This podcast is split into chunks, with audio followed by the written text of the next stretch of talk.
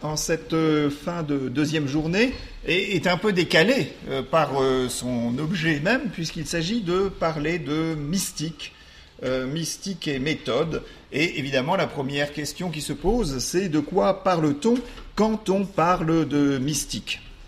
Si on considère la mystique à partir d'une posture philosophique, c'est toujours une question préalable de toute façon, car la majorité des philosophes laissent de côté cette dimension du religieux. Parce qu'à leurs yeux, le plus souvent tout simplement, aucune conclusion sérieuse ne peut être tirée euh, d'une approche des expériences mystiques, soit elle relève du délire et de la pathologie mentale qu'il faut étudier comme telle, soit, si le préjugé est moins négatif, elles sont tout de même rejetées parce qu'elles sont strictement intimes intérieure et qu'on ne peut rien partager de cette expérience qui relève de la singularité pure, bref, étymologiquement, de l'idiotie. Mais nous ne nous en tiendrons pas là. Toutefois, pour avancer un peu, euh, il faudrait dire ce que nous entendons par euh, expérience religieuse mystique. Et tout simplement, je voudrais rapporter aux définitions que donnait par exemple un philosophe euh, dont tous ceux qui me connaissent savent que c'est un de mes philosophes de prédilection, euh, Bergson, dans les deux sources de la morale et de la religion, qui avait pris très au sérieux la question de la mystique. Il pensait que pour la définir, on pouvait dire qu'il s'agissait d'un contact ou d'une coïncidence partielle avec le principe qui est à la racine de la vie. Et chez Lalande, dans la première moitié du XXe siècle également, on avait comme définition croyance à la possibilité d'une union intime et directe de l'esprit humain au principe fondamental de l'être, union constituant à la fois un mode d'existence et un mode de connaissance spécifique. Alors, Je pense qu'il faut insister, en donnant ces définitions, en disant cela, je pense qu'il faut insister sur le fait que l'expérience mystique à proprement parler, le moment de présence immédiate de Dieu, est une expérience de modification de soi par irruption d'une réalité qui comble et qui excède au-delà de toute mesure l'expérience que nous faisons ordinairement. Expérience que l'on peut faire ordinairement dans le cadre de la vie religieuse euh, commune. Vie religieuse commune dont je dirais volontiers qu'elle va jusqu'au pressentiment de Dieu tel que Rudolf Otto, par exemple, dans le Das Heilige, euh, en parle en évoquant la notion de numineux, qu'il estime déjà être d'ailleurs l'élément irrationnel du religieux, ce moment de tremblement devant ce qui semble excéder et, dépasser et écraser ce que nous sommes, mais qui est en même temps, euh, en même temps, curieusement, une sorte d'appel. Ça fait, ça, fait, ça ne fait pas non plus, c'est pas terrifiant, ça ne fait pas fuir. Euh, ou encore ce que dit Benjamin Constant au début de son maître ouvrage sur euh, de la religion dans ses sources, ses formes et ses développements, son, ouvrage énorme, peu connu aujourd'hui, on s'intéresse aux écrits politiques de Constant, peu à, l'ouvrage qui le préoccupait le plus. à la fin du premier chapitre, il dit, il évoque des expériences assez rares, mais que, euh, qui disent à tout le monde, qui peuvent dire à tout le monde quelque chose, ce que l'on peut euh, pressentir ou ressentir ou éprouver lorsque en étant hors de tout souci, en étant disponible euh, un soir, seul, devant le ciel étoilé, on éprouve un sentiment absolument irréductible, spécifique. Et alors, dans la description que donne Benjamin Constant à l'époque où il écrit, il y a d'ailleurs une connotation romantique assez nette. Et donc, ce n'est pas de, ça va bien, ce dont je veux parler, l'expérience mystique à proprement parler, euh, est bien au-delà encore de ces expériences rares, mais qui, somme toute, arrivent un jour ou l'autre à beaucoup d'entre nous. Euh, on pourrait citer deux, trois exemples. Euh, évoquer par exemple Simone Veil, qui, elle en parle à deux personnes de son expérience mystique avant sa mort. Elle en parle au père Perrin et elle en parle au poète Joël Bousquet. la façon dont elle évoque comment, à un moment donné, inattendu et inopiné, le Christ même vient et l'apprend, dit-elle. Et ce qu'elle en dit euh, à Joël Bousquet. Euh, ou encore la, mère abbesse euh, Marie de Jésus, qui, que Bergson avait fait interroger, et qui parlait, parce qu'elle était au bénéfice, disait-on, d'expériences mystiques, et qui parlait à ce sujet, à ce sujet d'un toucher de Dieu. Et elle disait une expérience si bouleversante et si qui laisse des traces telles que plus jamais elle ne peut être oubliée. Et elle ajoutait, on oublierait son père et sa mère que l'on n'oublierait pas cela. Ou encore, on peut évoquer Jeanne Schmitz-Rouly, que j'aime bien évoquer, parce que Dominique Marie Dosé, qui en a parlé, euh, euh, montre bien que c'est une mystique euh, intéressante, parce que proche de nous, à la fois par le temps, c'est une femme du XXe siècle, et puis aussi par, on va dire, l'altitude. C'est-à-dire que ce n'est pas Jeanne Guyon, c'est pas Thérèse d'Avila, mais elle décrit des expériences mystiques tout à fait intéressantes dans un livre au titre un peu gnangnan, Le bonheur d'aimer Dieu, journal spirituel. Alors, c'est donc bien l'expérience d'un excès, l'expérience mystique à proprement parler. Excès par rapport à tout ce que l'on peut vivre et excès à un tel point qu'il n'est pas proportionnel à tout ce que l'on peut vivre, hors de proportion. Une irruption que l'on ne peut expliquer rationnellement et dont il est même difficile, évidemment, de parler. Alors on pourrait dire que par principe, la rationalité demeure extérieure ou étrangère à une telle expérience. À la fois par définition, elle est d'ailleurs dite par ceux-là même qui la vivent, cette expérience, comme excédant ou écartant toute raison, et aussi, du point de vue de la raison, parce que cette expérience est effectivement indépendante de toutes les procédures rationnelles qui supposent, dans la relation à un absolu quel qu'il soit, la médiation. On remarquera pourtant que cette sortie euh, de la rationalité n'est pas l'exclusivité de l'expérience religieuse.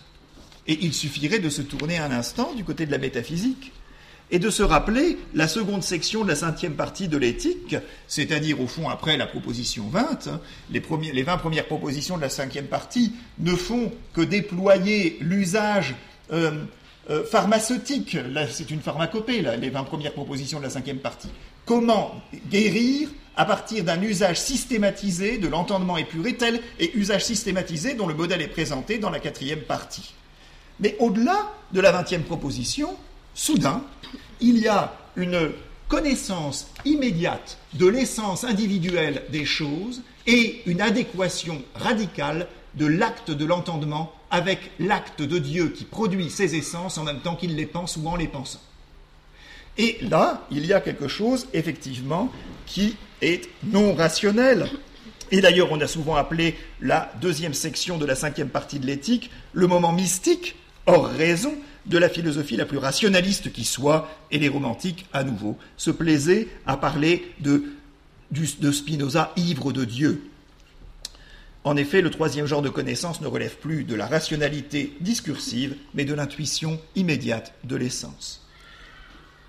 Alors, c'est pourquoi, dans le meilleur des cas, on consentira, depuis la philosophie, à une mystique qui correspond à la fois à un accomplissement intégral et à un dépassement de la raison, un dépassement de la raison qui survient après avoir été jusqu'au bout de ce que la raison pouvait donner. On retrouverait une telle attitude chez Platon, et on songe bien sûr à un passage célèbre de la lettre 7, avec les cinq facteurs de connaissance, le nom, la définition, la représentation, l'intellection et enfin la chose elle-même. Et la chose elle-même est ce vers quoi doit tendre la connaissance, et la chose elle-même continue d'être un type de connaissance, mais qui est hors de la rationalité comprise dans euh, l'intellection et développée pleinement dans l'intellection, quatrième facteur. Mais ce n'est pas par cela en, consentant à tout cela, ce n'est pas ainsi qu'on accorde une lettre de créance à l'expérience religieuse mystique qui ne relève pas de ce type d'aboutissement.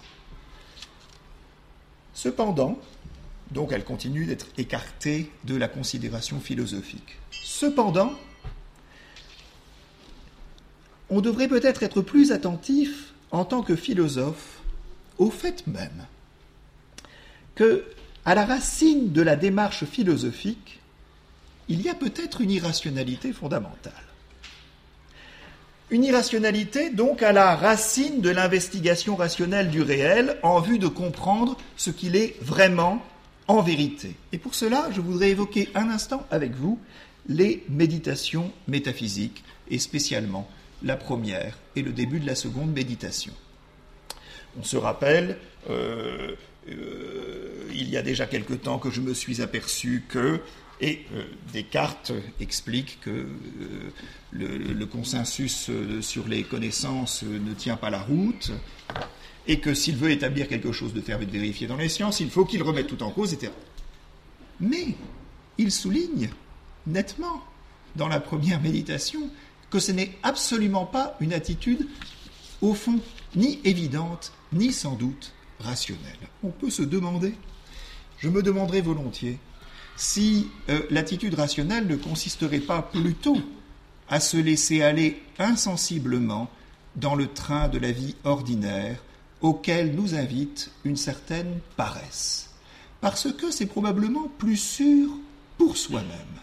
Et il y aurait alors à penser au danger de la radicalité philosophique, mais danger qui est peut-être proprement philosophique. C'est-à-dire que si l'on prend au sérieux la philosophie, et que l'on ne se, donc, que l'on ne se précipite pas sur un système qui va rassurer et assurer le sujet se posant la question de ce qu'il en est du réel, eh bien on se trouve forcément dans la position décrite à la fin de la première méditation, euh, en, étant, en se disant que l'effort que l'on doit consentir à faire, on n'a aucune idée de euh, ce à quoi il va aboutir, que l'on aimerait peut-être continuer de rêver, et qu'après tout, euh, l'esclavage n'est peut-être pas toujours si mauvais, et enfin, surtout, début de la deuxième partie, le commencement véritable radical de la philosophie, c'est consentir à ne pas savoir si on ne va pas à faire l'expérience de risquer de se perdre, c'est-à-dire de tomber dans une eau dont pendant un moment on ne, saura pas où est le fond, où est la surface. On pourrait aussi, si l'on veut faire une variation sur l'irrationalité propre à la démarche philosophique, penser à, Platon lui-même, revenir un instant à Platon lui-même, et au fait qu'il nous il insistait sur le fait que le mouvement qui conduit à la philosophie et à l'enquête rationnelle n'est pas rationnel, mais amoureux. Amoureux, et en particulier, bien sûr, pour faire court, on pensera à la fin, à la magnifique fin du Phèdre, où euh, le maître ensemence l'âme du disciple. Donc il y a un rapport de la philosophie elle-même à l'irrationnel. Rationalité et irrationalité naissent l'une de l'autre dans la philosophie elle-même. On pourrait conclure la même chose de l'expérience religieuse reconnaître un même renvoi de l'une à l'autre, de la rationalité à l'irrationalité et vice-versa, au cœur de l'expérience religieuse, il y aurait une irrationalité, d'où naîtrait une rationalité. Mais l'expérience mystique en tant qu'expérience religieuse euh, qui n'est pas un état qui survient au terme d'un parcours rationnel tel que la philosophie la comprend, est volontiers écartée de la considération philosophique et même de la philosophie de la religion. Donc je voudrais ici déplacer le problème en disant donc deux choses. D'abord, en rappelant, l'expérience mystique est une réalité qu'il est trop facile d'écarter immédiatement sous prétexte de pathologie mentale. Et d'ailleurs, il suffit, encore une, remarque euh, à ce propos, il suffit d'un peu d'attention pour s'apercevoir que la majorité des mystiques, non seulement ne sont pas inaptes à la vie pratique et ne rendent pas la vie sociale insupportable ou impossible aux autres et à eux-mêmes, ce qui est une des caractéristiques les plus récurrentes de la folie, mais qu'au contraire, ils suscitent des créations éthiques, ils suscitent souvent des créations éthiques singulières à partir d'une conduite apparemment folle Et on pourrait songer, par excellence, si on voulait faire un développement, quelque chose qui convient très bien pour illustrer cette idée, c'est de penser au développement du franciscanisme à partir de l'expérience et de la trajectoire de François d'Assise. Maintenant, comment considérer l'expérience mystique dans son rapport à la rationalité? Je pense que c'est à partir de la notion de méthode. Car il me semble qu'il y a quelque chose de remarquable dans l'expérience mystique. C'est que cette expérience appelle une certaine manière d'être. Et cette manière d'être demande à la fois discipline et méthode.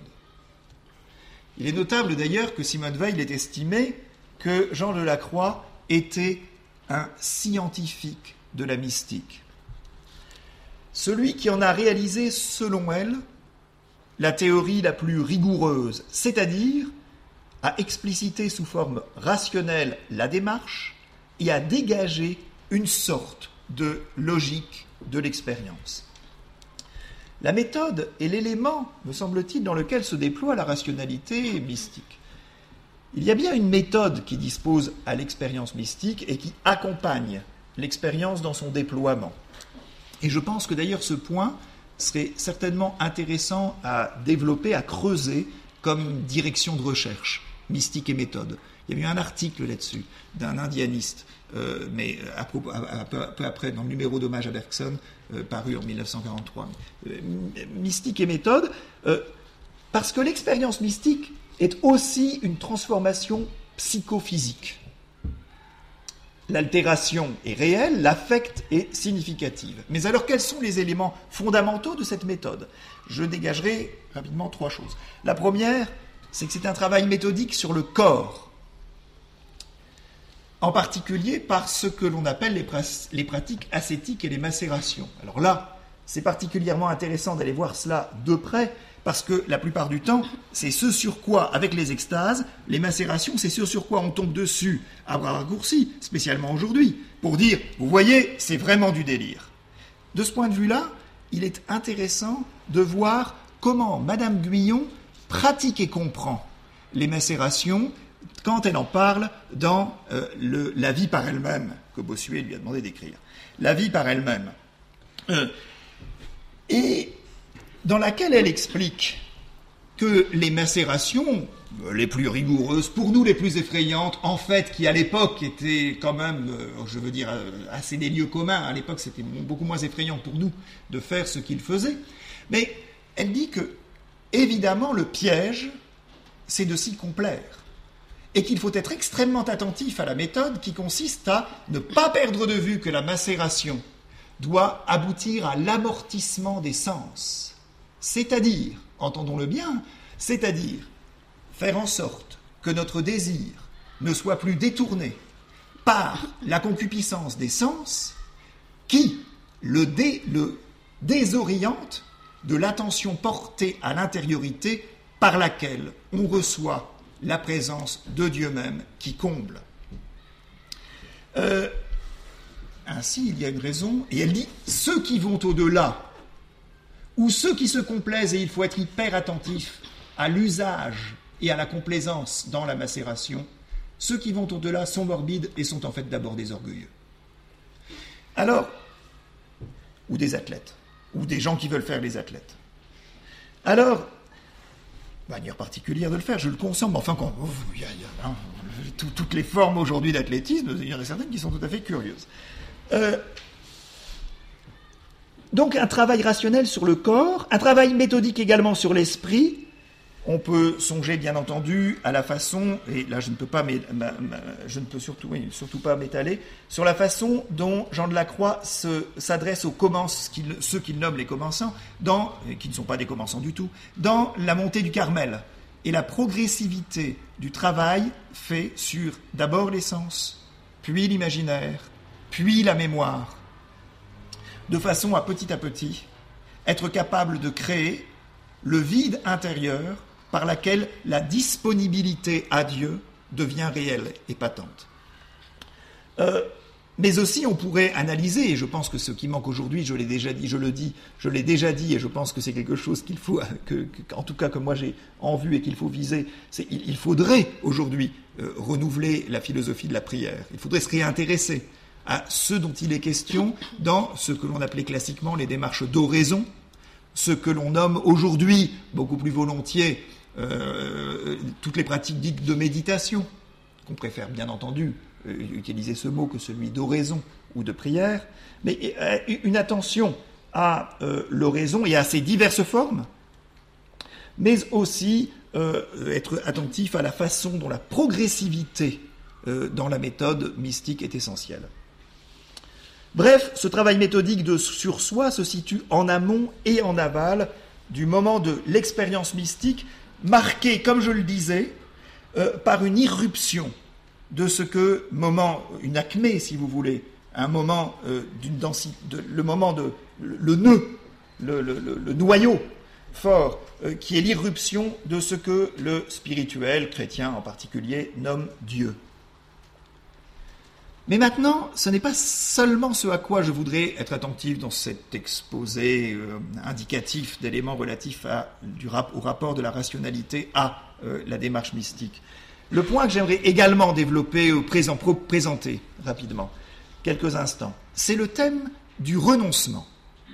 Euh, je disais méthode dans la, discipline sur, sur, le corps, sur l'esprit, mais aussi le, le travail systématisé euh, du renoncement, qui concerne cette fois seulement l'aval du moment de présence qui constituait, je disais, le noyau, l'axe, mais, mais pas le tout, de l'expérience religieuse dite mystique. Car il faut, je dis aval, parce qu'il faut qu'il y ait eu cette expérience pour que le désir de renoncement se manifeste avec toutes ses conséquences. Il y a en effet, et c'est assez frappant, une sorte de renoncement méthodique dans l'expérience religieuse lorsque mystique, lorsqu'elle atteint un certain stade de développement. On pourrait dire aussi abandon. On pourrait dire aussi euh, détachement. On pourrait dire, on disait plutôt plus radicalement au XVIIe siècle, anéantissement du moi. Et Simone Weil parlait quant à elle de décréation il y a comme une sorte de prise de conscience qui conduit petit à petit au renoncement. C'est-à-dire que plus l'expérience se radicalise, plus on renonce à ce à quoi l'on tenait et à tout ce qui faisait que nous étions ce que nous étions. Ce que Madame Guyon appelait le moi propriétaire, qui constitue, pense-t-elle, l'obstacle principal au développement de la vie de Dieu en l'homme. Euh, la logique du renoncement conduit même à se détourner de tout ce que l'on pouvait même espérer. De ce point de vue, c'est pour cela que j'ai demandé si Anthony voulait bien faire la photocopie d'un poème de Simone Veil que je voudrais regarder une seconde avec vous sur un point précis. En portant l'attention, alors je vais le lire. Mal, le temps étant compté. Ouvrez-nous donc la porte et nous verrons les vergers. Nous boirons leur eau froide où la lune a mis sa trace. La longue route brûle, ennemie aux étrangers. Nous errons sans savoir et nous ne trouvons nulle place. Nous voulons voir des fleurs. Ici, la soif est sur nous. Attendant et souffrant, nous voici devant la porte. S'il le faut, nous romprons cette porte avec nos coups. Nous pressons et pressons. Mais la barrière est trop forte. Il faut languir, attendre et regarder vainement. Nous regardons la porte. Elle est close, inébranlable. Nous y fixons nos yeux. Nous pleurons sous le tourment. Nous la voyons toujours. Le poids du temps nous accable. La porte est devant nous. Que nous sert-il de vouloir? Il vaut mieux s'en aller en abandonnant l'espérance. Nous n'entrerons jamais, nous sommes là de la voir. La porte, en s'ouvrant, laissa passer tant de silence que ni les vergers ne sont parus, ni nulle fleur. Seul l'espace immense, où sont le vide et la lumière, fut soudain présent de part en part, combla le cœur et lava les yeux presque aveugles sous la poussière. Je n'ai pas le temps, mais je vous simplement indiqué. La porte s'ouvre au moment où le sujet est prêt à renoncer à tout, même à son espérance. Et ce qu'il découvre, ce n'est pas ce qu'il attendait. Ce qu'il attendait, ce qu'il espérait, en tant qu'être humain qui est ce qu'il est, c'était des fleurs et un verger. Et quand la porte s'ouvre, cet espace immense où sont vide et lumière, espace immense où sont vide et lumière qui comble le cœur. Alors, donc, démarche de renoncement. Démarche de renoncement, sur laquelle il faut encore dire beaucoup de choses, mais qu'il est hors de question d'approfondir maintenant. Euh, quand on se tourne vers l'expérience mystique, on peut ainsi faire l'analyse rationnelle et méthodique d'une expérience qui comporte en elle-même de la rationalité et de la méthode. Pourquoi dis-je maintenant à propos du déploiement de l'expérience mystique même qu'elle est rationnelle? Dans quelle mesure l'expérience mystique est-elle rationnelle? En ce que, me semble-t-il, à partir d'une situation dont on peut dire qu'elle n'est pas rationnelle en son fond, en son cœur, en son noyau, on est irrésistiblement amené à tirer rationnellement des conséquences spécifiques. Bref, ce serait un tort de penser que dans la conduite du mystique et dans la reconnaissance des conséquences attachées à son expérience, la raison est exclue. Bien au contraire, la raison est sollicitée. Il s'agit d'organiser systématiquement, par exemple, ou surtout, la renonciation, le détachement, la décréation.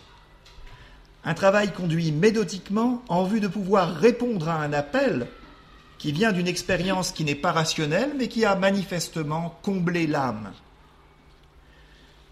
Pour cette expérience, on lâche tout le reste. Mais cet acte de lâcher, est lui-même rationnel. Ainsi, il est rationnel si l'on trouve un trésor dans un champ de vendre tout ce que l'on possède pour, acheter ce champ. Vous avez reconnu là un verset de l'évangile de Matthieu, 13, 44.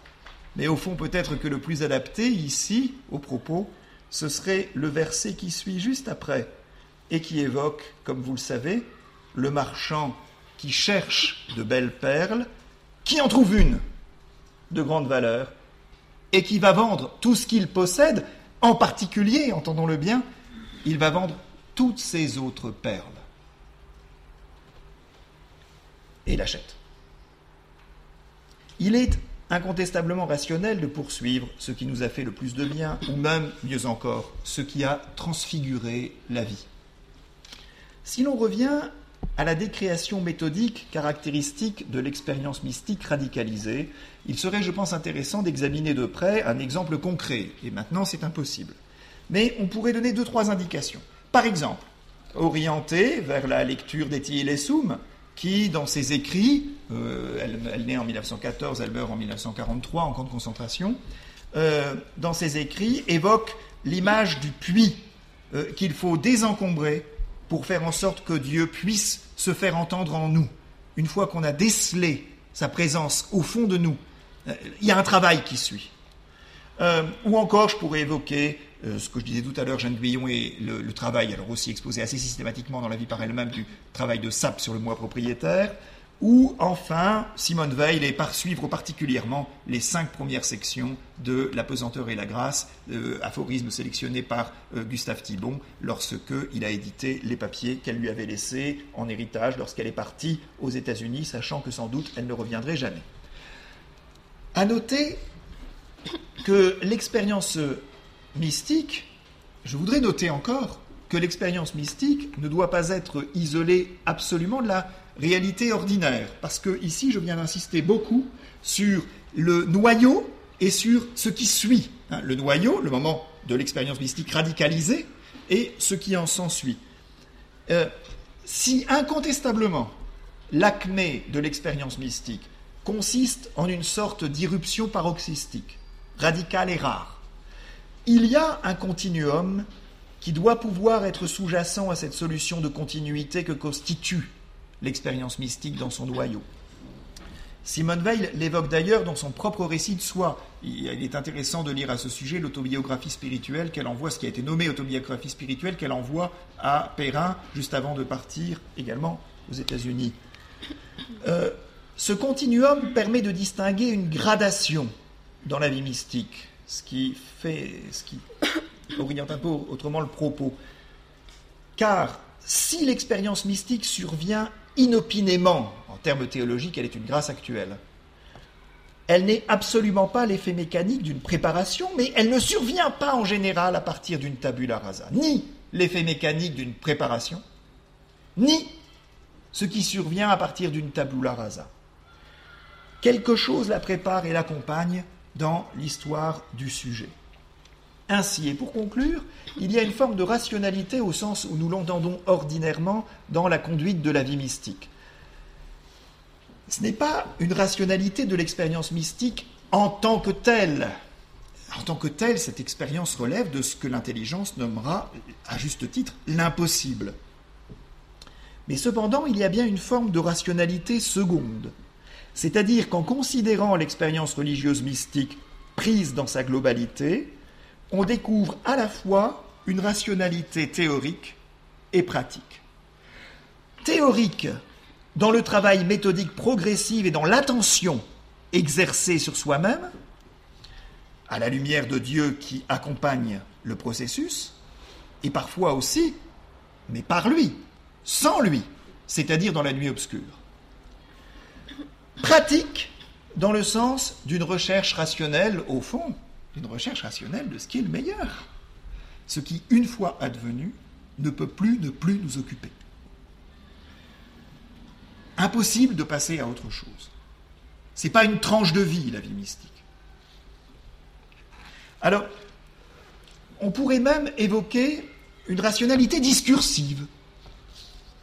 Si l'on considère la mise en récit de l'expérience et l'on peut se demander même si toute la théologie chrétienne n'est pas tributaire de la mystique, c'est-à-dire si elle n'est pas le déploiement rationnel dans des directions multiples de l'événement fondamental qui est l'incarnation ou l'unité du Fils et du Père, tel que Jean la présente dans les chapitres 13 et 14 de l'Évangile, spécialement par exemple 14, 10, Je suis dans le Père et le Père est en moi.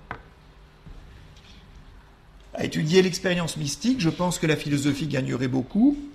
D'abord parce qu'elle cesserait d'être aveugle à une réalité significative et sans doute irréductible de l'expérience humaine, non pas dans sa forme mais dans son fond, à laquelle elle se ferme de manière, me semble-t-il, au fond injustifiable. Ensuite, parce que cela permettrait aussi, en fait, d'alimenter une critique à la fois plus rigoureuse et plus constructive du religieux et des religions. Je vous remercie de votre attention.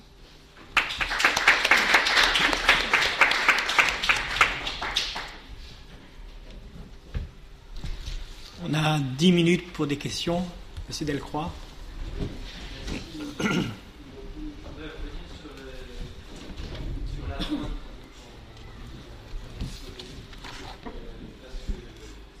Oui Non Oui, ça marchait.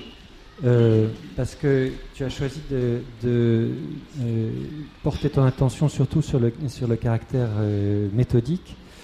Et en écoutant la fin, je pensais à une autre direction que tu esquisses, me semble-t-il, concernant la même problématique, c'est-à-dire le caractère, je ne sais pas si on peut dire rationnel de l'expérience mystique, mais plus précisément l'expérience mystique comme condition de la rationalité euh, religieuse. Euh, je pense euh, à deux analyses, je vais faire très vite, je pense à deux analyses qui considèrent l'expérience mystique comme une expérience avant tout du langage, pas du soi, pas de la relation à Dieu, mais du langage religieux. Ou plus précisément, qui considèrent que l'expérience mystique est une expérience du langage qui fonde la possibilité du langage religieux. C'est euh, l'analyse de la fable mystique, enfin en tout cas du, premier tome de la fable mystique et en particulier de l'introduction de Michel de Certeau, euh, et le commentaire qu'en fait Derrida dans Psyché dans, dans, Nombre de oui.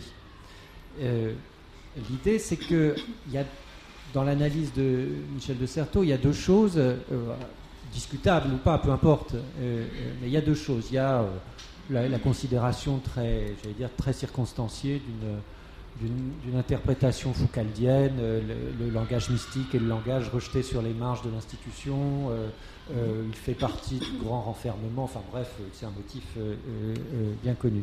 Mais il y a une chose plus intéressante, me, semble-t-il, euh, c'est la manière dont euh, Certeau euh, montre que le langage mystique, l'expérience mystique du langage, plus précisément une expérience de deuil, est une expérience de deuil fondatrice. C'est-à-dire non seulement l'impossibilité d'accès à Dieu, contrairement à ce qu'on dit justement, c'est-à-dire l'expérience ultime ou, première, comme on veut, de l'impossible nomination, est une expérience si, profondément rationnelle, d'une certaine manière, enfin si, profondément déterminante pour la rationalité, qu'elle la fonde, justement.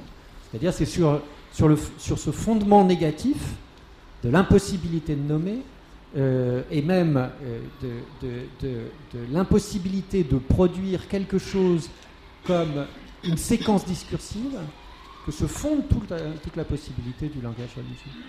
Et, euh, le commentaire qu'en fait Derrida, lui aussi contestable, mais ce qui est intéressant, c'est la manière dont il, dont, il le fait, considère que ce qui est isolé ici, c'est d'une certaine manière, euh, c'est ce qu'il va identifier à tort, me semble-t-il, mais peu importe, du performatif, c'est-à-dire un acte de langage pur, qui ne, qui ne désigne rien, qui ne dit rien, euh, mais qui rend possible toute désignation qui sera de facto d'évaluer, puisqu'elle part de rien, d'une impossibilité, d'une dévaluation, mais en même temps qu'elle rend euh, possible, tout simplement.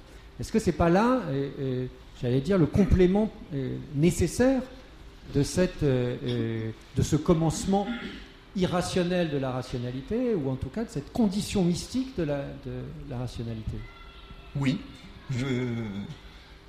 Tu le Merci. Dis, tu le dis très, ouais, tu le dis tu le dis fort bien. Et je suis d'accord. Oui, oui. Il faut un oui. Hmm oui. Un oui, c'est l'expérience mystique qui s'en charge. Hmm oui. oui. Tout à l'heure on disait nine, mais là on dit oui. Roger, Roger Je voudrais savoir pourquoi euh, mystique qualifie l'expérience. Parce qu'il me semble qu'une expérience ne peut pas être mystique. Sa signification peut être mystique. Ça signifie Sa signification peut être mystique. Sa valeur peut être mystique. Sa compréhension peut être mystique. Une expérience mystique, franchement, je ne comprends pas ce que ça veut dire. Euh, est-ce que, par exemple, je pourrais avoir, des, avoir une expérience mystique sans m'en rendre compte? Est-ce que euh, je pourrais croire avoir une expérience mystique et que je n'en ai pas eu? Il y, a un certain nombre de problèmes là qui, se posent et dont je crois euh, qu'on ne peut parvenir véritablement à les euh, élaborer correctement que si on renonce à, à dire que mystique qualifie l'expérience. Et ça, c'est quelque chose qu'on m'avait dit il y a assez longtemps c'est Edmond Hortig, que tu connais peut-être, que j'ai lu mhm. comme professeur, qui connaissait un petit peu. La Il avait écrit un article là-dessus dans la revue de métaphysique de La dernière chose qui puisse être mystique, c'est une expérience. Ce qui est mystique, c'est sa signification, c'est sa valeur, c'est sa compréhension. Euh, et comme l'a dit Vincent, je crois, euh, il disait, bah, voilà, il peut y avoir une interprétation mystique de formules comme Dieu est amour. Et euh, je me demande si l'idée d'expérience mystique n'est pas extrêmement récente, liée essentiellement à l'idée de sujet dans la philosophie depuis pas si longtemps que ça quand même. Et qu'est-ce qu'on va faire de tous les mystiques d'avant qui n'avaient certainement pas cette idée-là en tête?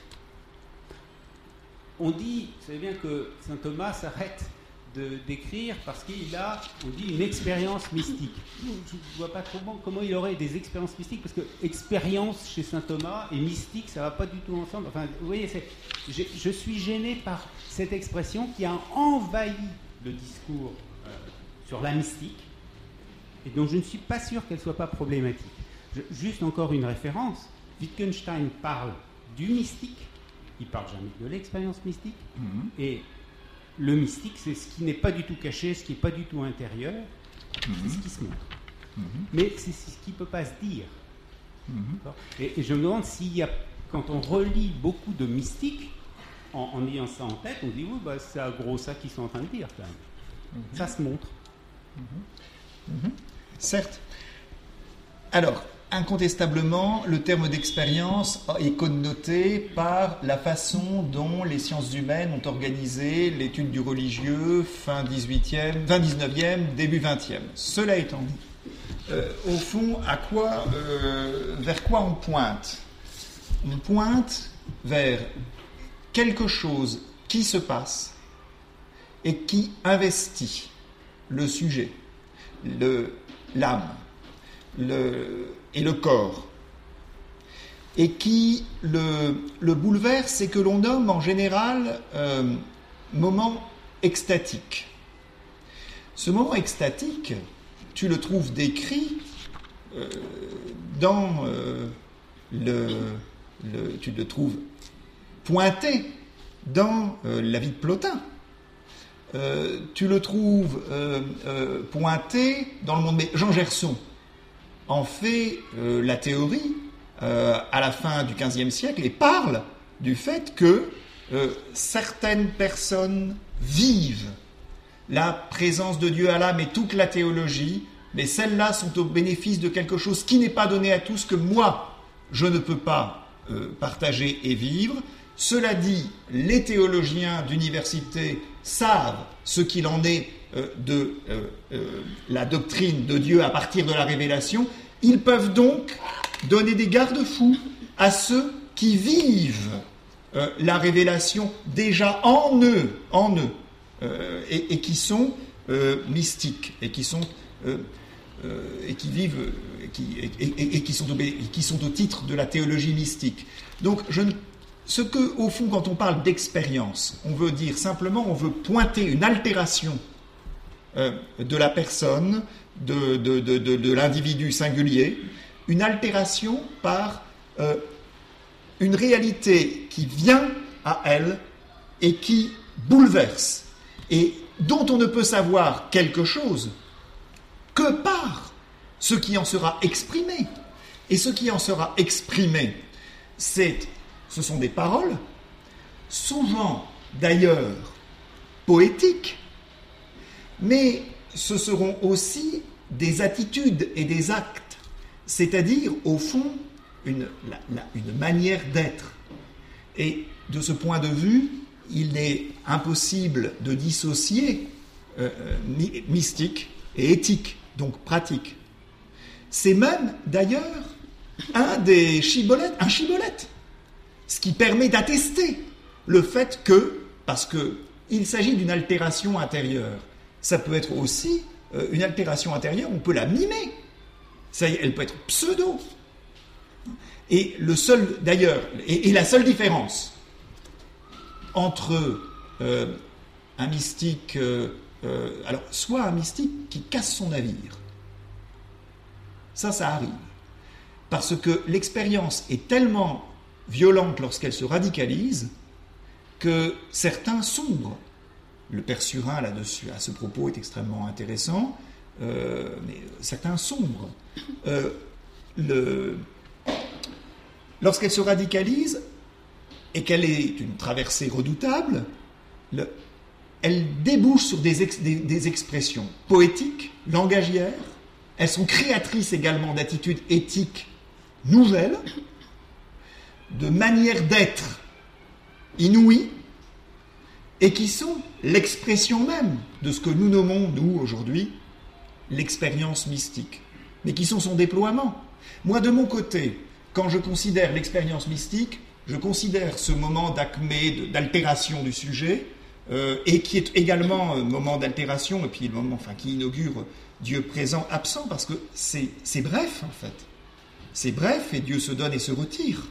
Souvent, alors régulièrement, plusieurs fois, euh, dans les cas, enfin, je veux dire, quand, on est, quand on lit euh, plusieurs fois, mais il se donne et se retire. L'expérience mystique, c'est l'ensemble. Moi, je, donne, je considère sur l'ensemble, c'est-à-dire depuis la disposition qui est même préalable à ce qui peut, de façon absolument euh, non prévisible, se produire, et jusque tout le déploiement des conséquences. À mes yeux, l'expérience mystique doit être comprise ainsi.